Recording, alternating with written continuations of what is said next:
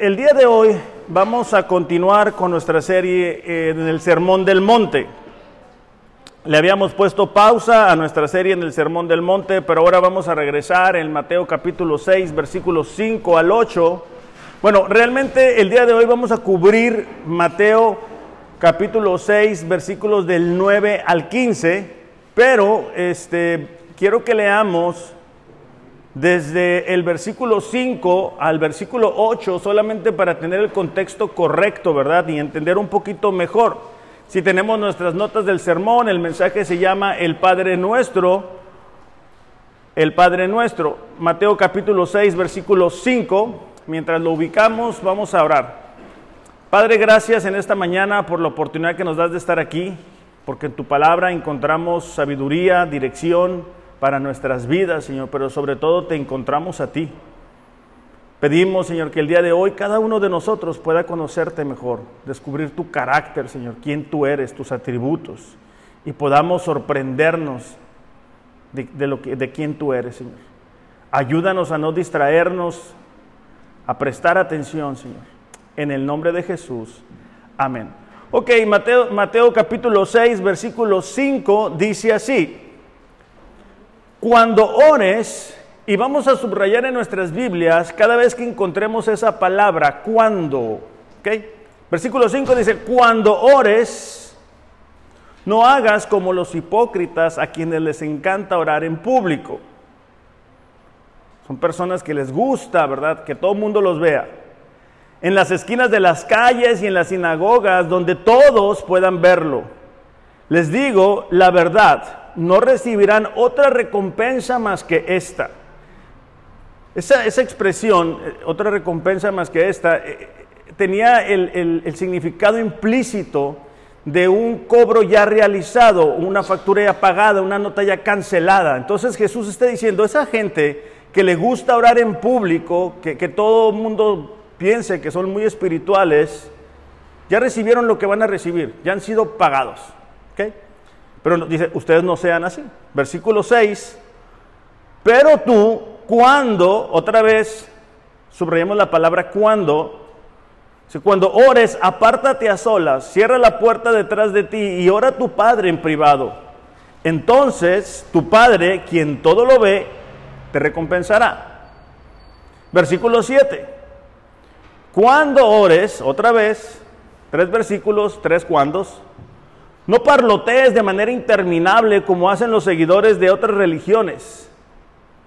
Piensen que sus oraciones recibirán respuesta solo por repetir las mismas palabras una y otra vez. Estos tres cuando traen la idea implícita de que Jesús no dice si quieren orar o si acaso llegan a orar. Jesús asume que la vida de un cristiano genuino es una vida de oración, es una vida de dependencia en Dios.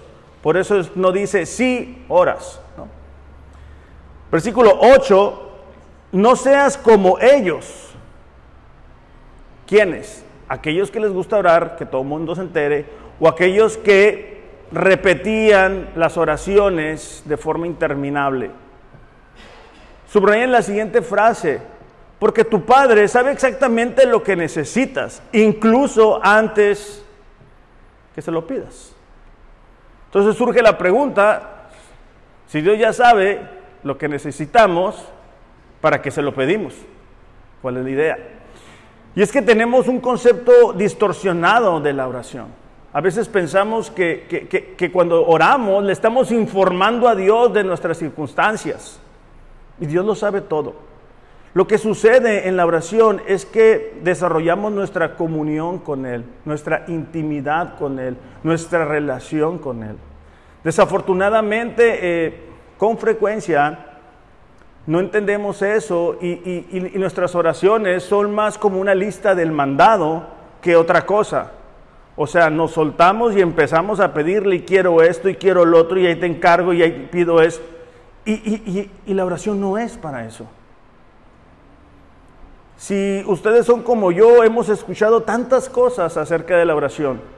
Yo recuerdo cuando recién eh, el Señor me alcanzó y escuchaba personas que hablaban de una forma impresionante y como llorando, y Jehová, y te pido, y en el nombre del Señor. Y, yo decía, oye, así se tiene que orar. Y otra, después escuchabas personas que dicen, no, hay que orar a las 3 de la mañana, porque a esa hora Dios está escuchando. Si, si, a las 3 no te levantas, ya no te escuchó. Y no, tienes que orar hincado, porque si no estás orando hincado, pues entonces Dios no te va a escuchar. O si vienen como yo también de la iglesia tradicional, te dicen que el Padre Nuestro es algo que tú tienes que repetir. ¿Verdad? Te portaste mal, cometiste algún pecado, pues aviéntate 10 Padres Nuestros para que entonces Dios te escuche. Qué locura. Aquí Jesús acaba de decir, no uses vanas repeticiones. Entonces, lo que vamos a ver esta semana es, es cuál es el modelo de la oración. Porque es posible que algunos de nosotros no oremos el tiempo suficiente porque no sepamos orar. Y si tu oración es una lista que le haces solamente a Dios de lo que tú quieres, o si tu oración es Dios bendíceme porque ya tomé la decisión y quiero que me vaya bien y nada más te digo que me ayudes, esa no es la oración que Dios está esperando de nosotros. Entonces vamos a leer lo que sí vamos a estudiar esta mañana, que es Mateo 6, 9 al 15, porque aquí encontramos el modelo de la oración. El, modelo que Jesús le está entregando a sus discípulos de cómo se debe de orar. Dice, ustedes pues oren de esta manera. Es un modelo, no es algo que se debe de repetir nada más por repetir. Dice, Padre nuestro que estás en los cielos, santificado sea tu nombre. Venga tu reino, hágase tu voluntad así en la tierra como en el cielo. Danos hoy el pan nuestro de cada día y perdona nuestras deudas, como también nosotros hemos perdonado a nuestros deudores. No nos dejes caer en tentación, sino líbranos del mal, porque tuyo es el reino y el poder y la gloria para siempre. Amén. Como les decía, existen varias ideas equivocadas acerca de la oración. Una de ellas es que la oración es como una varita mágica, ¿verdad? Tú dices algo y inmediatamente Dios te contesta como el, genio de la lámpara, ¿verdad? Tú le dices a Dios y Dios inmediatamente tiene que ir a hacer lo que tú le dices. Hay otra idea, ¿verdad? Equivocada también, que la oración es solamente para casos de emergencia. A lo mejor algunos de nosotros utilizamos la oración solamente cuando ya no encontramos la respuesta. Cuando alguien está enfermo, cuando está en una situación extrema. Otros podemos llegar a pensar que la oración es una estira y afloja, tenemos que convencer a Dios de que haga lo que nosotros queremos necesitar. Otras personas pudieran creer que la oración es un ritual para aliviar la, la condena o la culpa, porque hemos escuchado, ¿verdad?, que si te portas mal tienes que leer o tienes que decir X número de veces el Padre Nuestro. Pero lo que vamos a ver es que el Padre Nuestro es el modelo que tiene varios componentes o partes que necesitamos aprender para que nuestra vida de oración sea a la forma que Dios espera que sea. Si nuestras oraciones no pasan de cinco minutos o de decirle a Dios, ya se acabó el día, buenas noches, ayúdame, no, estamos, no estamos aprovechando nuestra relación con Dios al máximo. Alguien definió la oración como la dependencia total del cristiano en Dios. El orar para el cristiano debería de ser como el respirar para cualquier ser humano. Y un ser humano, si te fijas, no dice, ah, caray, son las 12, voy a respirar. No, lo hace durante todo el día. Pero desafortunadamente a veces nosotros nos acostumbramos a orar 10 segundos en la mañana o 10 segundos en la noche o quizá orar únicamente cuando vamos a comer algo. Pero eso está lejos de lo que debe de ser la vida de oración de cualquier cristiano. Entonces, vamos a comenzar con el Padre Nuestro. En Mateo, allí 6.9 dice, ustedes pues oren de esta manera, Padre nuestro que estás en los cielos. Era importante para los discípulos entender que tenían una relación de paternidad con Dios. El pueblo de Israel eh, era el pueblo elegido por Dios, pero que debido a su desobediencia estaban muy alejados del plan y el propósito que Dios tenía para ellos. Ahorita que estamos leyendo la Biblia en un año, nos damos cuenta que el, reinado de Salomón, un reinado lleno de riquezas, de prosperidad, está llegando a su fin y comienza la división del reino y después nos vamos a dar cuenta que el pueblo de Israel termina cautivo en Babilonia. Y han pasado los años y ahora la nación de Israel es lejos de lo que debería de ser. Entonces Jesús quería captar la atención de los israelitas y que entendieran que tenían una relación personal con su Padre. Ahora, trasladándolo para nosotros, eso puede ser un dilema. Porque si no tuvimos un Padre amoroso, un Padre presente, un Padre que nos afirmara y nos dicen que tenemos un Padre celestial, quizá no capte mucho nuestra atención. Y eso nos va a llevar a la necesidad que tenemos de buscar a Dios, de realmente conocer a Dios, que no dependamos de un modelo humano de lo que es nuestro Padre y traslademos nuestro, nuestro, nuestro ejemplo, lo que hemos visto de Padre terrenal a nuestro Padre celestial. De hecho, ahí en Mateo capítulo 7, versículo 11, si lo podemos buscar en nuestras Biblias, Mateo 7, 11, la siguiente página nada más, no, no ocupan irse muy lejos. Dice así, así que si ustedes gente pecadora, saben dar buenos regalos a sus hijos, cuanto más su Padre Celestial. Es decir, si nosotros como seres humanos sabemos darle cosas buenas a nuestros hijos, nuestro Padre Celestial, mucho más. Entonces, nuestro Dios es un Dios personal, es un Dios cercano, es un Dios que se preocupa por sus hijos. Y en, esta, en este sentido, eh, quiero nada más aclarar esto. No todos los seres humanos son hijos de Dios. Juan capítulo 1, versículo 12 dice que aquellos que le recibieron les dio el derecho o la potestad de ser llamados hijos de Dios. Entonces, cuando una persona no ha nacido de nuevo, es una criatura de Dios. Cuando una persona rinde su vida a Jesús, es un hijo de Dios. Entonces, cuando nosotros somos parte de la familia de Dios, nuestra relación con Dios es diferente y podemos acercarnos a Él como nuestro Padre. Este, e, e, este entendimiento va a resolver el problema de la soledad. Algunos de nosotros nos llegamos a sentir solos por algunos momentos o en determinadas circunstancias que enfrentamos. Pero es importante para nosotros entender que tenemos un Padre que nos ama, un Padre que se preocupa por nosotros. También el, entender que tenemos un Padre Celestial nos va a permitir tener ese sentimiento de cercanía con Dios. Es decir, hay veces que pensamos que Dios está tan ocupado arreglando la paz del mundo en la otra parte del mundo y nosotros somos tan pequeños. ¿Cómo se va a fijar en nosotros? Bueno, es que Él es nuestro Padre. Es que Él nos ama a nosotros. Si entendemos eso, las oraciones que desarrollemos van a ser oraciones de confianza, entendiendo que nuestro Padre nos ama, que está cercanos a nosotros y que podemos acercarnos a Él con plena confianza, no con vergüenza, sino con plena confianza. Además, podremos desarrollar con Él intimidad. Tú le vas a poder decir lo que quieras a Dios y Dios no le va a decir a nadie. ¿Verdad? Porque de repente le decimos a alguien algo, ¿verdad? Y no le vas a decir a nadie.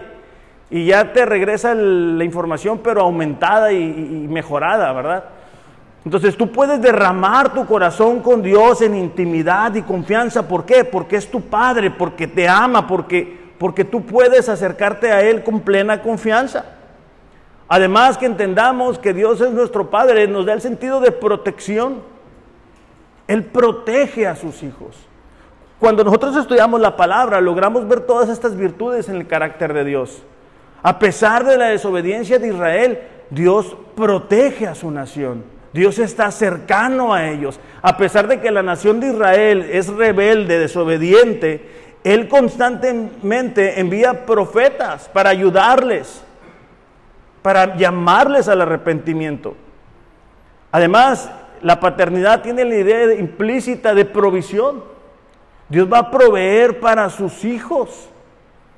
Entonces, si nosotros entendemos que, que la primer parte del Padre nuestro nos está enseñando que Él es nuestro Padre, podemos sentir cercanía, protección, intimidad, confianza y provisión. Dios desea y tiene la capacidad de suplir para nosotros. O sea, no es únicamente que, Él quiera, sino que Él quiere y puede. Vamos a leer Isaías 57, 15, por favor.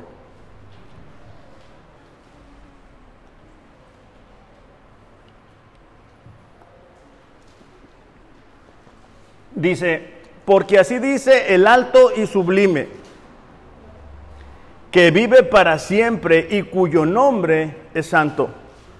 Yo habito en lo alto y santo. O sea, e, e, Él está en su trono. Y también con el contrito y humilde de espíritu. O sea, con aquella persona humilde. Dice, para vivificar el espíritu de los humildes, para vivificar el corazón de los contritos. O sea, el deseo de Dios es traer vida a ellos. Ahí mismo en Mateo capítulo 6, versículo 25, dice esto, por eso les digo, no se preocupen por su vida, qué comerán, qué beberán, ni por su cuerpo, qué vestirán. ¿No es la vida más que el alimento y el cuerpo más que la ropa? Miren las aves del cielo, no siembran, no ciegan, ni recogen en sus graneros, y sin embargo, dice el Padre Celestial, las alimenta. ¿No son ustedes mucho, de mucho más valor que ellas? Entonces, aquí está dando ejemplos, ¿verdad? De cosas que Dios ha creado y, que, y que tiene en cuenta y que suple para ellas. Entonces nosotros como hijos de Dios, dice, tienen mucho más valor. No se preocupen. O sea, dice no se preocupen, no dice no trabajen, ¿ok? Para que no piensen, ah, bueno, no hay que preocuparme, ya, no voy a trabajar. No, no, o sea, la ansiedad, la preocupación, eso no proviene de Dios. Ahí mismo dice, estás en los cielos. Y esta parte es muy importante porque si olvidamos dónde está Dios, Luego pensamos que Dios está junto con nosotros, ¿verdad? Y le hablamos de tú, ¿verdad? Oye, papi, este, esto, oye, acá. No, no, no. O sea, si es nuestro Padre, si nos ama, si, nos, si quiere tener una intimidad, una cercanía con nosotros, pero Él sigue estando en su trono. Si no entendemos eso, vamos a creer que tenemos un Dios pequeño, un Dios que es igual que nosotros, un Dios que no le importa el pecado. No, e, Él está allá, o sea, Él está en su trono.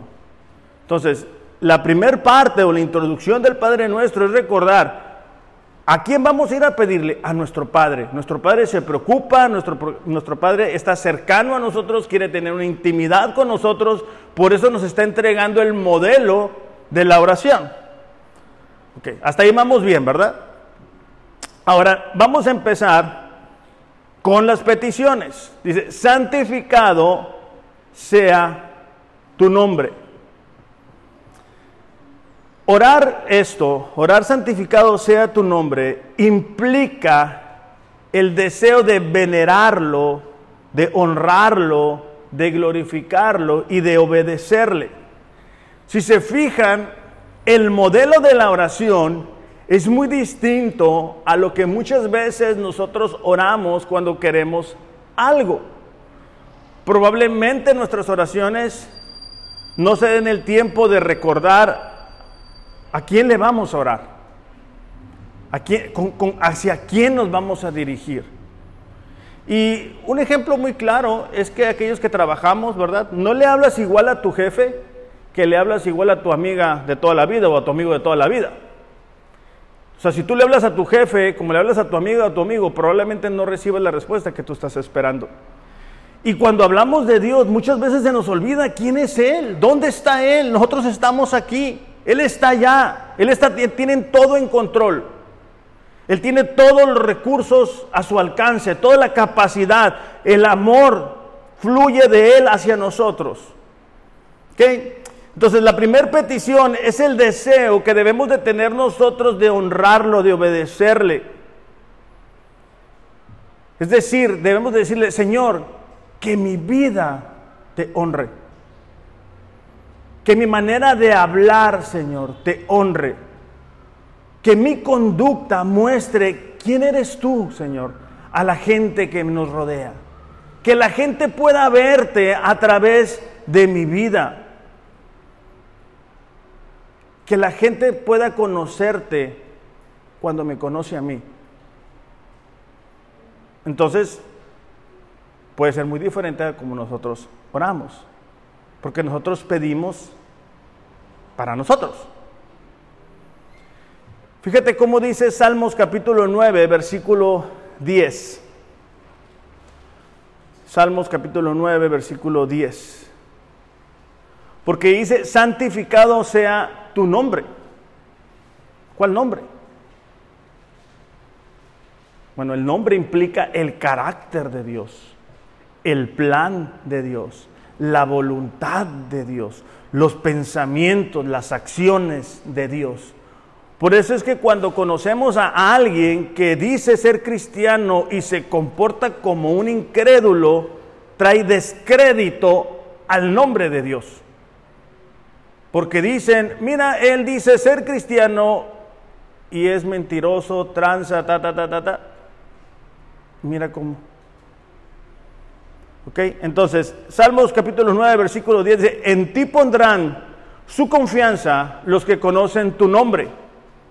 Es decir, la gente pone la confianza en Dios cuando conocen su carácter. La pregunta para nosotros es, ¿qué tanto del carácter de Dios conocemos? O sea, ¿qué, tanto de los atributos de Dios, su omnisciencia, es decir, que Él lo sabe todo, su omnipotencia, que, que Él puede hacerlo todo, su amor, su soberanía? ¿Qué tanto nosotros conocemos de Él? ¿Y qué tanto nuestra conducta muestra ese conocimiento? Porque es fácil decirle a todo el mundo, no, mira, Dios es amor, Dios lo puede todo. Pero cuando se vienen las pruebas, andamos comiéndonos las uñas igual que los incrédulos. En la época de, ya hace dos años, ¿verdad?, del COVID, muchas personas se dieron cuenta de dónde estaba su confianza. Le, tenían más miedo al COVID que a Dios, más temor, más reverencia. No les importaba hacer tres horas de fila para vacunarse. Entonces, dice, en ti van a poner su confianza aquellos que conocen tu nombre. En la Biblia podemos encontrar varios nombres de Dios. Elohim, el Dios creador. Elión, el Dios poseedor de los cielos y de la tierra. Jehová Jireh, el Señor proveerá. Jehová Shalom, el Señor es nuestra paz. Y otros más. Pero aquí lo importante es que nosotros podamos pedirle a Dios en nuestra oración, Señor, Señor, ayúdame. Como dijo el salmista, que la meditación de mi corazón y los dichos de mi boca sean agradables delante de ti. Que, que podamos pedirle a Dios, Señor, que la gente se pueda dar cuenta de lo que tú has hecho en mi vida. Cuando Pablo le escribe a Timoteo, le dice, ¿sabes qué, Timoteo? Yo, yo, era un perseguidor de la iglesia, pero Dios me mostró misericordia. ¿Qué estaba diciendo Pablo? Pablo estaba diciendo, dense cuenta que lo que soy es por la gracia de Dios. De igual forma, nosotros debemos de pedirle a Dios, Señor, ayúdame, ayúdame a mí cambiar mi carácter. Ayúdame a cambiar mi manera de pensar, que mi vida, mi conducta, mi forma de ser cada vez se alinee más a la palabra de Dios. Eso es una oración que sin lugar a dudas Dios va escuchar. De hecho, el salmista decía, Señor, ayúdame de esos pecados que me son ocultos. Porque hay cosas que nosotros no nos damos cuenta que tenemos. Bueno, si estás casado, tu esposa se va a encargar de mostrarte esas cosas que nadie ve. Pero si no estás casado, hay cosas que nadie ve, que nadie conoce, pero que Dios sí conoce. Entonces, Es importante para nosotros decirle Dios, ayúdame para que mi vida sea un reflejo de quien tú eres. No lo busquen, pero Proverbios 4, 18 eh, habla de que el justo es como la luz de la aurora, que va un aumento hasta que el día es perfecto. Es decir, pues cuando se levantan temprano, empiezan a ver que está oscuro y luego empiezan a caer rayitos de luz y luego ya la luz es completa. Bueno, la vida de un cristiano debe de ser así. Venimos de las tinieblas, pero comenzamos ese proceso de santificación, eso es lo normal. Ahora, cuando hablamos de nosotros, le pedimos a Dios que nos ayude, pues para honrarlo, obedecerle, que la gente le pueda conocer, pero ¿qué tal a la gente que no conoce a Dios? ¿Cómo oramos por ellos esta parte? Bueno, es fácil. Que, que la gente que no le conoce, la gente que nosotros, con la que nosotros tenemos contacto, puedan honrarle también, que, que abra sus ojos espirituales que así como nos alcanzó a nosotros, les alcance a ellos para que ellos puedan cambiar su manera de pensar y sobre todo experimentar de una vida eterna. No debemos de decir, bueno, pues ahí ellos que se la arreglen solos. De hecho, si se fijan, comienza diciendo Padre nuestro, no dice Padre mío. Y cuando nosotros hacemos oraciones, debemos de hacer oraciones por el bien colectivo. No únicamente, ah, pues a mí que me vaya bien y a todos los demás, pues ahí, quién sabe. Porque a veces somos egoístas al momento de orar. Pedimos lo que nosotros queremos para nosotros, aunque, ¿verdad?, las demás personas, pues les vaya mal. Por eso es que pedimos, ah, cambia a esta persona, cambia a mi esposo, cambia a mi esposa, cambia a mi vecino. No, porque tú estás pidiendo de forma egoísta. Tenemos que pedir de forma colectiva. Entonces cuando hablamos de santificado sea tu nombre es, Señor, que esas personas que no te conocen te puedan conocer. Y si me quieres usar para alcanzarlos, pues úsame, Señor. Que yo pueda dar un buen testimonio cuando tengo contacto con ellos. Que yo pueda actuar en justicia con aquellas personas que no te conocen.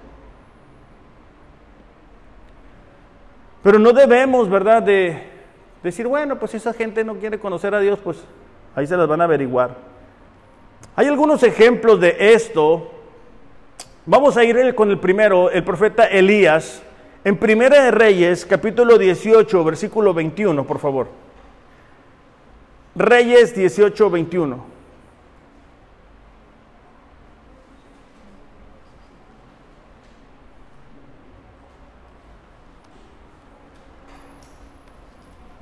Dice así, era un tiempo en el que una vez más la nación de Israel está entregada perdón, a la idolatría. Entonces Elías dice, acercándose a todo el pueblo, dijo, ¿hasta cuándo claudicaréis vosotros entre dos pensamientos? O sea, ¿hasta cuándo van a tener un, un pie en su relación con Dios y un pie en su relación con los ídolos? La relación con Dios se frustra por, querer que se pueda hacer eso. Ah, estoy bien con Dios, pero también quiero estar bien acá y eso no va a funcionar. Por eso es que no avanzamos. Si tú caminas con un solo pie, inténtalo. Deja el pie izquierdo parado y, y camina con el derecho, vas a estar dando vueltas. Y por eso la gente está dando vueltas nada más. Y ves que otros ya se fueron. Pues sí, porque están avanzando en su relación con Dios. Entonces Elías dice, ¿cuánto tiempo más vas a estar así, queriendo estar bien con Dios y queriendo estar bien con los ídolos? Y hace una confrontación. Dice, si Jehová es Dios, seguidle. Y si Baal, id en pos de él. O sea, Elías dice, si tú crees que los ídolos que has creado te pueden ayudar, síguelos. Pero si tú crees que Jehová es Dios, síguelo. Es decir, comprométete. No estés con un pie aquí y un pie allá. No estés físicamente aquí y tu mente en otra parte. Porque no te va a funcionar, te estás engañando únicamente. Y el pueblo no respondió palabra. Elías se daba cuenta que la condición de la nación era deplorable debido a su idolatría, que no lograban comprometerse con Dios y Dios no, no, traía esas bendiciones que estaban ahí para ellos porque ellos estaban entregados a la idolatría. Entonces más adelante reta a los 400 sacerdotes de Baal, todavía como para demostrarles, ¿verdad? Para, para que vieran quién es Dios. Ellos sabían, como muchas veces nosotros también sabemos, cuando se nos viene un problema grande, ¿a dónde vas? ¿Al trabajo? ¿A la televisión? Le dices, televisión, ayúdame con este problema que tengo encima. No, vas a Dios. Aunque en toda la semana no lo hayas buscado, pero cuando tenemos un problema, vamos a Dios. Entonces, demuestra, demuestra Elías que Dios es el único Dios que existe cuando consume el sacrificio, el holocausto. Creo que la mayoría de nosotros sabemos la historia, que Él pone un, holocausto y dice, bueno, si, si, su, Dios es verdadero, pues que esto se encienda sin necesidad de fuego. No pasa nada, obviamente, pero cuando le toca a Elías, Dios envía el fuego y eso se consume. Pero lo que quiero resaltar es que ahí mismo en el versículo 36, dice, cuando llegó la hora de ofrecerse el holocausto, se acercó el profeta Elías y dijo, Jehová Dios de Abraham, de Isaac y de Israel, sea manifiesto hoy que tú eres Dios en Israel. Él estaba diciendo, Señor, santificado sea tu nombre. Él estaba diciendo, Señor, que se den cuenta que tú eres el único Dios. Y que yo soy tu siervo y que por mandato tuyo he hecho estas cosas. Respóndeme Jehová, dice, respóndeme para que conozca este pueblo que tú, oh Jehová, eres el Dios y que tú vuelves a ti el corazón de ellos. Elías estaba diciendo, Señor, se trata de ti. Se trata de que te conozcan a ti, que se den cuenta que tú eres el único Dios. Y esto es un ejemplo de cómo nosotros podemos orar entonces cayó fuego de Jehová y consumió el holocausto, la leña, las piedras, el polvo, y aún lamió el agua que estaba en la zanja. Fíjate el versículo 39. Viéndolo todo el pueblo, se postraron y dijeron, Jehová es el Dios, Jehová es el Dios. O sea, así deberíamos de orar. Pero otra vez, muchas veces nuestra carnalidad nos hace, Señor, este vecino, llévatelo porque es muy problemático, Señor. Ya llévatelo contigo, por favor. Señor, quítame este problema de encima. Señor, hoy que voy a trabajar, multiplica mi dinero, ¿verdad? Y, pues nada que ver. Estamos leyendo Reyes y me parece que hace dos días atrás, en Primer Reyes 8:38, Salomón está dedicando el templo, han durado años en la construcción del templo, y Salomón dice, bueno, si, nosotros nos portamos mal, Señor, escúchanos. Fíjate cómo lo dice en el versículo 38. Toda oración y toda súplica que hiciere cualquier hombre o todo el pueblo de Israel, cuando cualquiera sintiere la plaga en su corazón, esa expresión plaga en el corazón es, es el remordimiento de haber hecho algo equivocado. Y extendiere sus manos a esta casa, tú oirás en los cielos, en el lugar de tu morada, y perdonarás y actuarás y darás a cada uno conforme a sus caminos, cuyo corazón tú solo conoces. Porque solo tú conoces el corazón de todos los hijos. Versículo 40. Para que te teman todos los días que vivan en la faz de la tierra que tú diste a nuestros padres. Es decir, Salomón estaba diciendo, Señor, que te conozcan, que te honren, que te veneren. nos vamos a portar mal, Señor, porque somos desobedientes, pero cuando eso suceda, si te buscamos, respóndenos para que las demás personas puedan saber que tú eres Dios.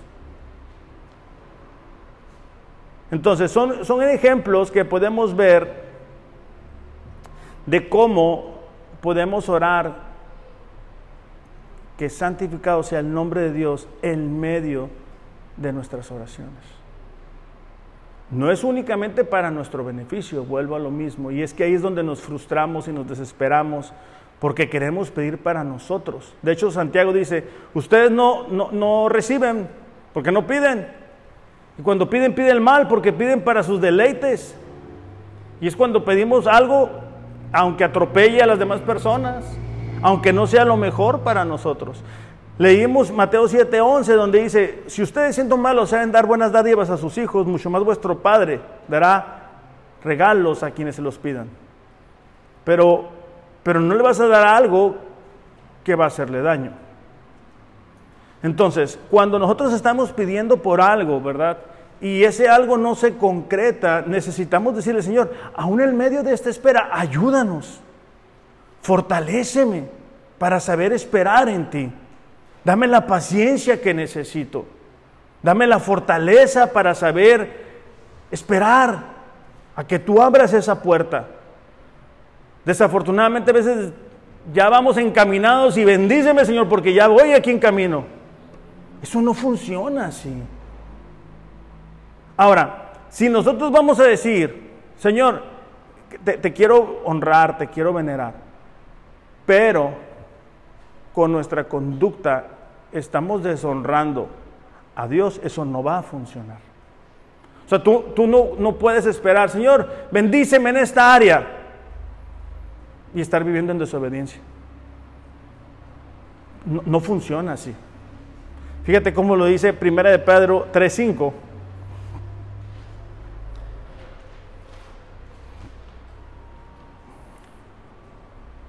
Dije 3.5, ¿verdad?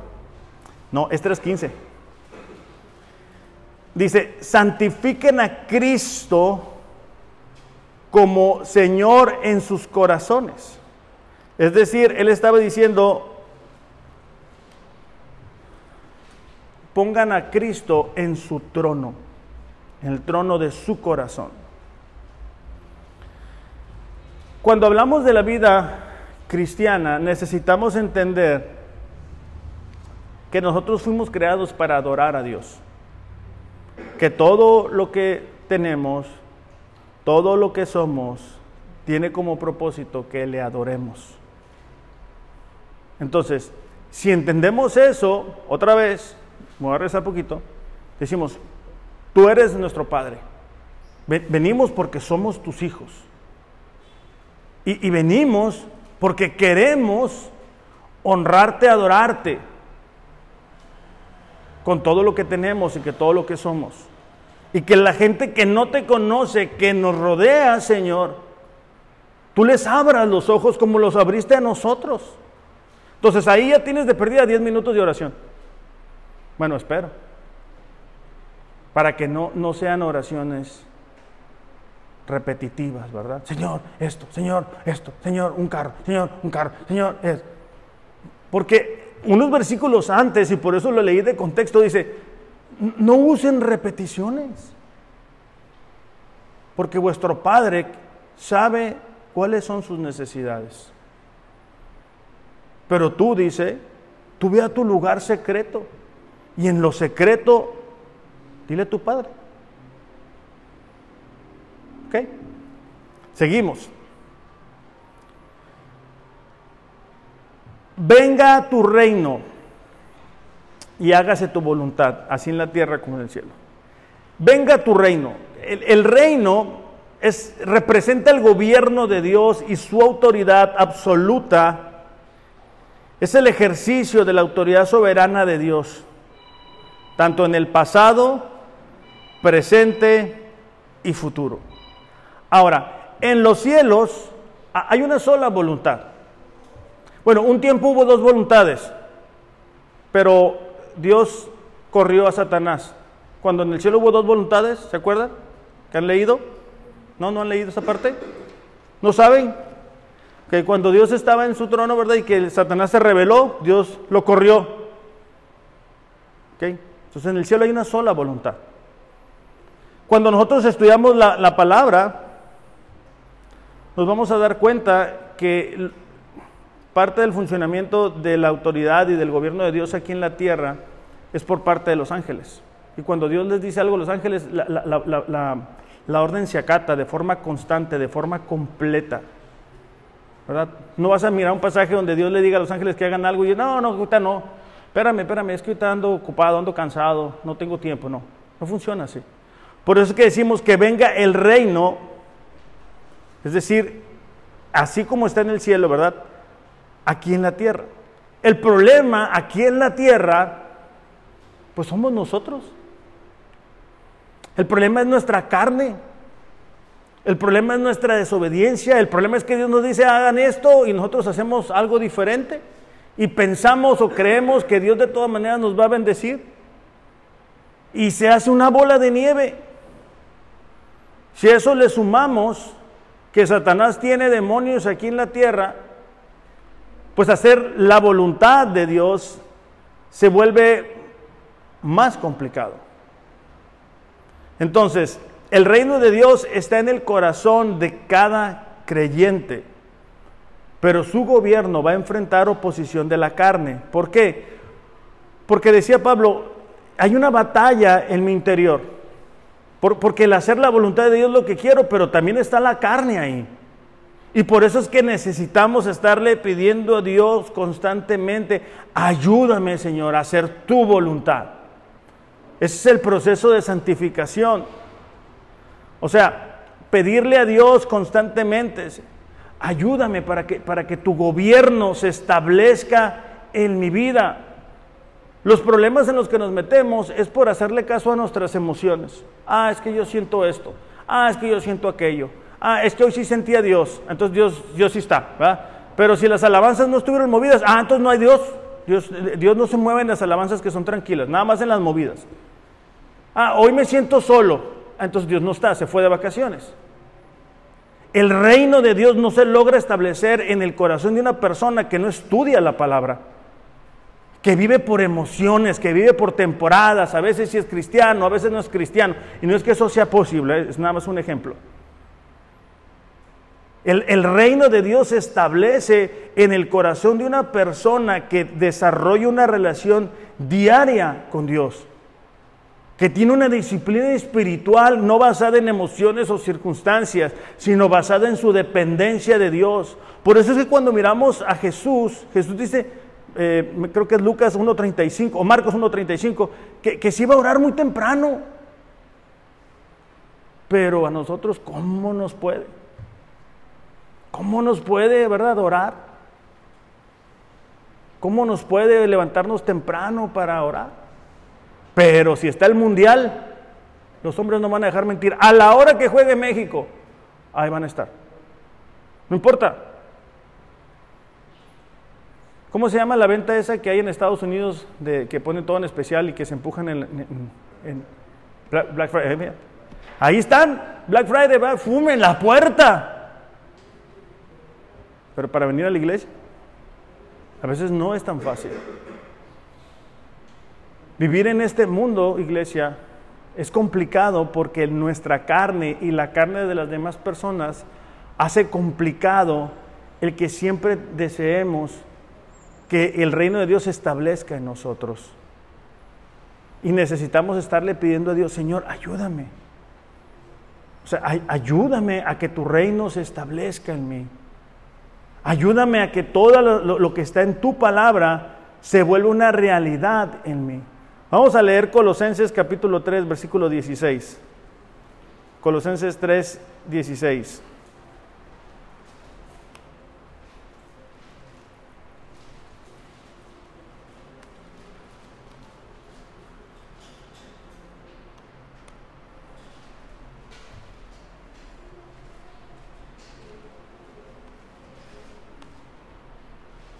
Dice así, que el mensaje de Cristo con toda su riqueza llene sus vidas. Enséñense, aconsejense unos a otros con toda la sabiduría que Él da.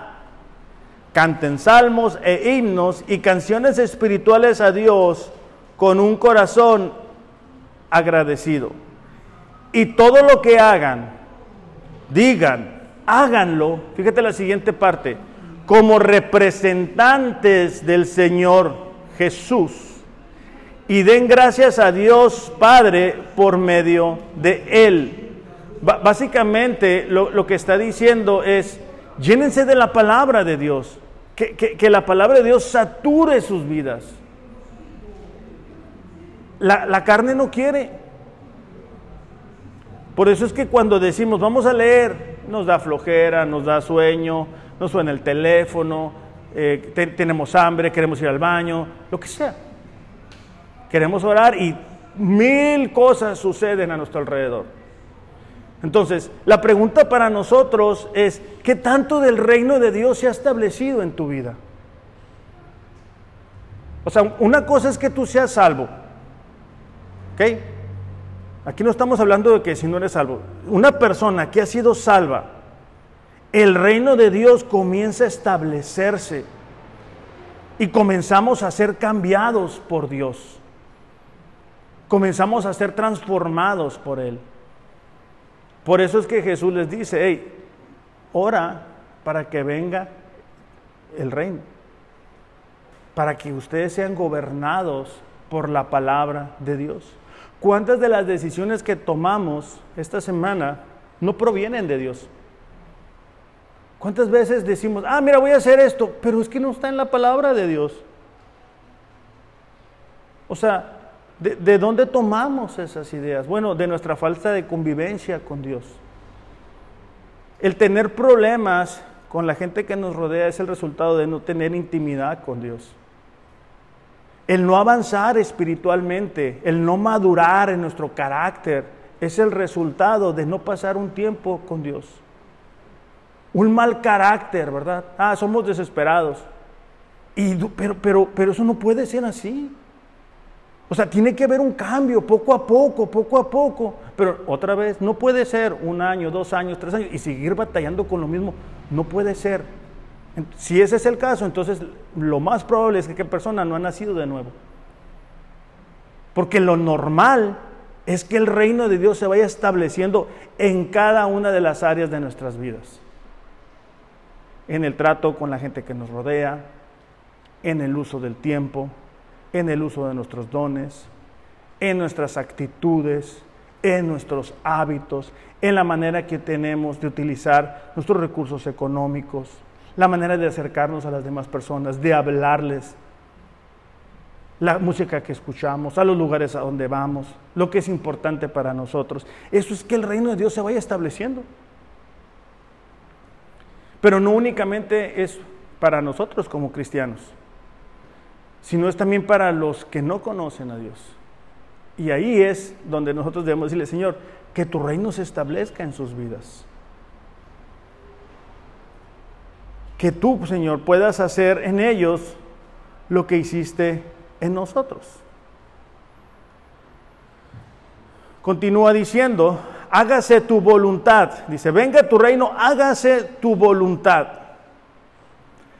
debemos pedir la capacidad de sujetarnos a la voluntad de Dios para nuestras vidas. Hay cosas que nosotros no vamos a entender. La, semana pasada, ahorita que en, los anuncios lo comentaba, fui a visitar a una persona enferma y está en su cama y está en mucho dolor. Y dices, yo ya no quiero estar aquí. Y ver a esa persona en esa condición me resulta difícil entender. Pero gracias a Dios no tenemos que entender la voluntad de Dios. O sea, no tenemos que decir, ah, ok, por eso lo estás haciendo. Ah, bueno, entonces sí. No, no, no, no, no funciona así. Simplemente tenemos que sujetarnos a la voluntad de Dios. El problema otra vez es que tendemos a no querer hacer la voluntad de Dios y querer hacer nuestra voluntad. Y es ahí donde chocamos. Porque Dios quiere llevarnos como un Padre amoroso a bendición, a orden, estructura, prioridades. Y nosotros decimos, no, es como cuando le pones el freno de mano a un carro y lo estás em, empujando. Pues no se puede, ¿verdad? No, no se puede. Bueno, algunos de nosotros le hacemos así. Señor, bendíceme, ayúdame. Sí, pero no lees la Biblia, no oras, no te congregas, no rindes cuentas a nadie, no eres generoso, no usas bien el tiempo. ¿Cómo te va a bendecir Dios? No funciona así. Por eso debemos decir, Señor, hágase tu voluntad. O sea, Señor, ayúdame. El salmista decía así, me deleito en hacer tu voluntad, Dios mío. Tu ley está dentro de mi corazón. No, no, tenemos que entender la voluntad de Dios, solamente tenemos que decir, Señor, ¿qué dice aquí? ¿Qué estás diciendo? A ver, por ejemplo, ¿qué, qué tengo que hacer con el tiempo, Señor? ¿Cómo lo debo de utilizar? Aquí va a estar. ¿Cómo debe de ser mi relación contigo, Señor? ¿Cómo debo de acercarme a ti? Ah, pues aquí está. ¿Cómo debo de comportarme en el trabajo con la gente que me rodea? Aquí está. El que no obedece a Dios es porque no quiere. Es, es, por orgullo, es por creer que se sabe más que Dios. Es porque hemos hecho ídolos, dioses, y queremos hacer nuestra voluntad. Y por eso es que el profeta Elías ¿verdad? decía, ¿cuánto tiempo vas a estar así? Entre dos pensamientos. Si dices que eres cristiano, pues suéltate, comprométete, ríndete totalmente. Si no eres cristiano, dale. ¿Se acuerdan cuando estudiamos la carta a las iglesias, verdad? Que dice, ni frío ni caliente. Esa es una posición muy peligrosa. Porque ni para un lado ni para el otro. Entonces necesitamos pedirle a Dios, Señor, haz tu voluntad en mi vida. Haz tu voluntad en mi familia. Haz tu voluntad, por ejemplo, a los jóvenes en, mi juventud, Señor. Que, sea, que sean como Daniel, que guardó su corazón para no contaminarse.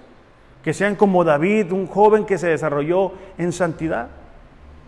Si tenemos la bendición de estar casados, Señor, que, tu voluntad se cumpla en nuestro matrimonio. Estamos viviendo como tu voluntad, Señor, o estamos viviendo como gatos y perros en la casa. Hay paz en la casa.